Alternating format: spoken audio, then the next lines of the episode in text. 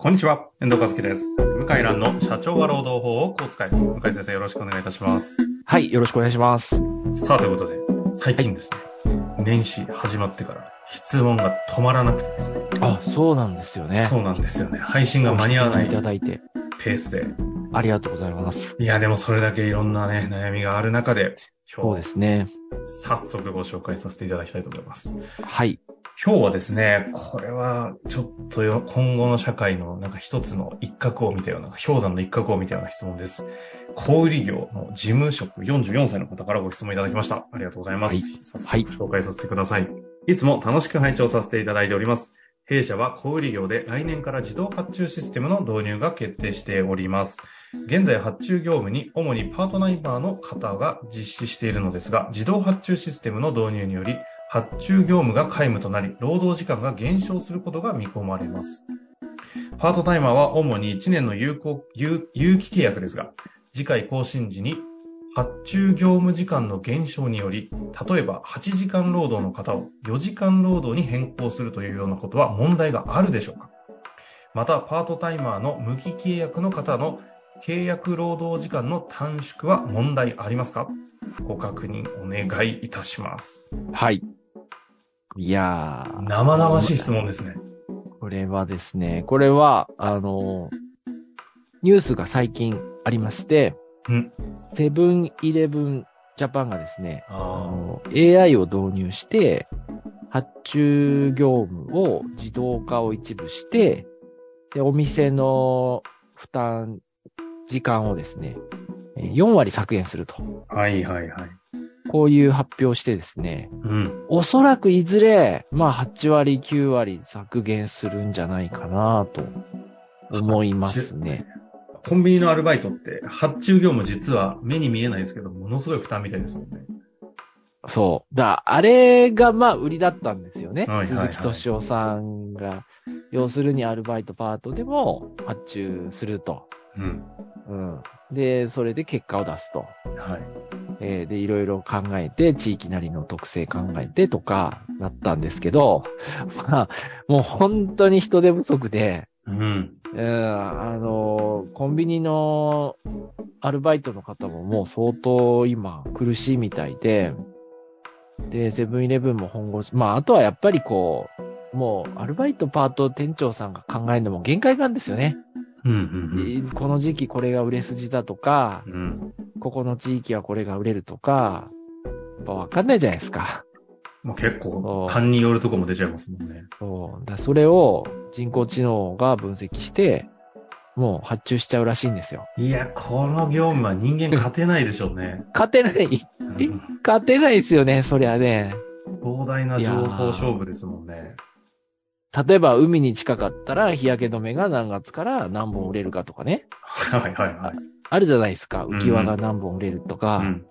だそういうのを自動的にやっちゃうんですよね。なるほど。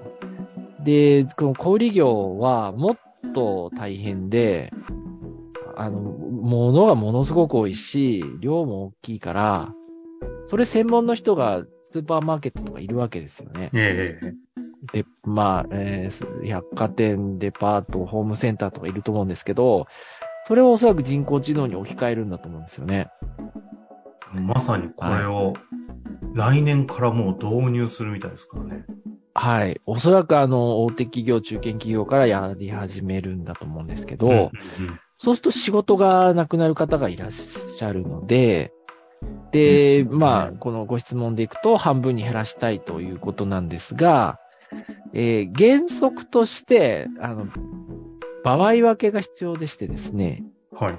あの、法的に回答すると。はいはいはい。例えば更新を何回も何回もしてる人の場合は、その、労働法的にですね、更新の同じ内容の更新に合理的な期待があるという言葉を使うんですけども、要は私の契約内容はこうずっと続くんだと、こう、まあ、思わせるような内容が続いた場合は保護されちゃうんですね。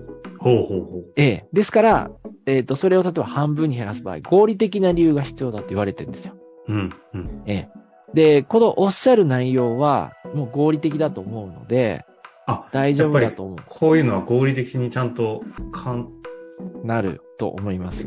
はいなるんですね。う。うんんね、な、だ、だ更新をね、ず,、まあ、やずっとやってたとしても。た、ただしですね、できれば人手不足なんで、他のレジ打ちとか、これを入れて8時間労働にしませんかとかね。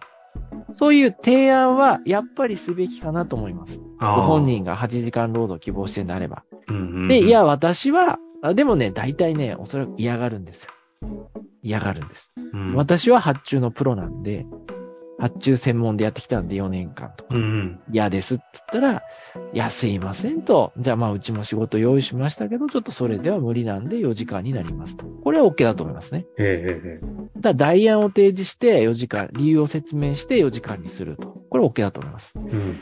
で、問題が無期契約なんですよ。無期契約っていうのは、あの、一生涯働けるか定年まで働けるかの人なんですけど、パートタイマーの無期契約の方と具体的にしてますね。これも、やっぱり、書面の同意が必要なんですよ。文書の。はい。文書の同意が必要で、で、なおさら、いや、あの、レジ打ち倉庫出しもやって、それでやっと今の8時間維持できるんだけど、どうすると？できない場合は、変更やむを得ないよね、と。ちょっと不利益変更になっちゃうけど、と。言うけども、ただ無期契約の場合、やっぱりよほどのことない限り一方的に半分には減らせないから、だから人手不足の業務をやってもらうことになるんでしょうね。あ、じゃあ、業務命令で、ね。ここにおいてはパートタイマーの中でも、この有期契約1年のっていう場合には合理的な、今回のケースで言うと判断そうですね。有期契約の場合、やっぱね、合理的な理由があると減らしやすいんですよね。無期契約に対しては、今回の無期契約は、やっぱ一方的に減らすっていうのは、まあ、宗教規則変えてできなくはないんですけど、はいはい。ただ、すちょっとやっぱりこう雇用が保障されてるんで、賃金も、より強く他の業務をあるんだったらやらせるべきだって判断されるんで、なるほど。やっぱりさっき言った倉庫の品物出しとか、まあそういう、まあなんだろうな、いろんな業務とかをやって、8時間の仕事があったらそれを埋めると。そういう義務が、まあ日本の労働法上はありますね。会社にね。なるほどですね。ただこれ、いわゆるな世の中の流れの DX 化によって仕事がなくなっていくっていうところだと思うんですけど、はい。それ、この理由って結構仕事が本当になくなるという意味では、会社としては結構合理的な理理由になるのかなって思っちゃったりしたんですけど、やっぱりそこは無期契約のそう。そうなんですよ。無期契約は合、理性はないんですね。はい。非常に契約内容として保護されてるんで、ああの、有期契約よりは厳しい、かなり厳しいので、あ、なるほど。まあなんとか人手不足の仕事を命令して、で、おそらくね、やりたくないって言って、辞めるって話になると思います。ああ、なるほど。で、辞められても困るから、じゃあ、あの、パートで半分でもう一回契約しませんかとか、そういう話の流れになると思いますね。なるほどね。だからもう合理的に01というよりもその判断をして、交渉していくというかね、話をしていくって対話のしながら詰めていくということになっていくんですかね、こういう時は。そういうことになると思いますね。はないる。ほど。まあ、プライドがあるから、はい。プライドを損ねると結構大変なんで、まあ、丁寧にやっていくしかないですね。で、でも、いずれね、なくなる仕事っていっぱいあるから、弁護士業務もあや怪しいですよ。あのーちょっと最後にご紹介したいんですけどえ、えチャット GTR? あれ？チャットチャット G、GPT。GPT。GTR は車だ。いや、チャ車。チャット GPT GPT。これまだ触ってないんですけどでも今、これもしはこ、登録できないですよね。埋まっちゃって。埋まっちゃったもん。もう瞬間だったんじゃないですか。マジか。確か。今の時点でわかんないですけど。いやいや、でももう時間の問題で日本語版登場しますよね。公式の。おそらく。あれもう出てるんじゃなかった？あ、そうか。公式版のね、そうですね。日本語もできるけどですね、今。日本語できるけど、日本語対応にはなってないっていう、今、なんか特徴、今ね、そういうもうあれですよ。日本、日本語版、日本音声できますよ。あの、え？この間、や、見ました。やりました。えーで、登録制限されてるんですか、今？確かそうでした。僕調べたらね、入れなくて、うわ、もう埋まってるっていう。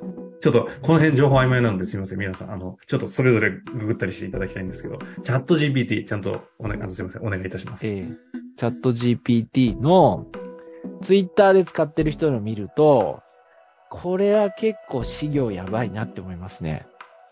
あのー、そっか、資料ね。結構正確で、ただ、労働問題に関しては質問してる人いないんですけど、結構な質問にも正確に答えてるんで、うん、だから、ちょっと、まあ、むしろこれを使って業務に活かすっていう感じだとは思うんですけど、うん、よりこう、チャット GPT に答えられないような質問を答えられないと、ちょっと生きていけ、将来的には生きていけないのかなっていう気はしますね。いやじゃあ今後、あれですね、このポッドキャストも、向井先生、あの、チャット GPT との戦いですね。まあ、ポッドキャストちょっとわかんないですけどね、チャット GPT。いやいや、あの、あれです。向井先生がって言うんです。あの、ああ、僕はそうですね。戦いになります、ね、えー、いかに面白く回答できるか。いや、本当そうですよ。ね、そういう時代ですね。ええー、そう思います。はい。なるほど。すいません。話それちゃって。いやいや、はい、あの、時代性としてはね、大事な。ていうか、今の話は繋がりますよね、その。小売業とかの DX 化が加速されていっていく中で、今回こういった労働法の質問がついに来たって感じじゃないですか。今まで7年ぐらいやってこの質問は来てなかったと思うんですよね。そうですね。で、その中でチャット GPT の話でいくと、この向井先生がやっているここは DX されねえだろうと思ってた領域すらもちょっと危ういぞって話ですもんね。危ういですね。結構、正確に複雑な質問も他の分野では答えてるんで、で、あと文章も作っちゃうから、はいはい。すごいですね、これね。下手したら先ほどのね、小売業で業務効率で人件費50%削減する中で、無期契約、うんちゃらみたいに言ったら答えかねないですもんね、彼らは。はい。はい。まあ、そんなこんなでちょっと話がね、最後は違うところ、テクノロジーの方に行っちゃいましたけれども、ちょっと今後こういった労働問題の話、いろいろ相談来ると思いますので、はい。皆様もぜひお寄せいただきまして、一緒に考えていきたいなというふうに思っております。はい、向井先生、はい、ありがとうございました。ありがとうございました。本日の番組はいかがでしたか？番組では向井蘭への質問を受け付けております。ウェブ検索で向井労務ネットと入力し、検索結果に出てくるオフィシャルウェブサイトにアクセス。その中のポッドキャストのバナーから質問フォームにご入力ください。たくさんのご応募お待ちしております。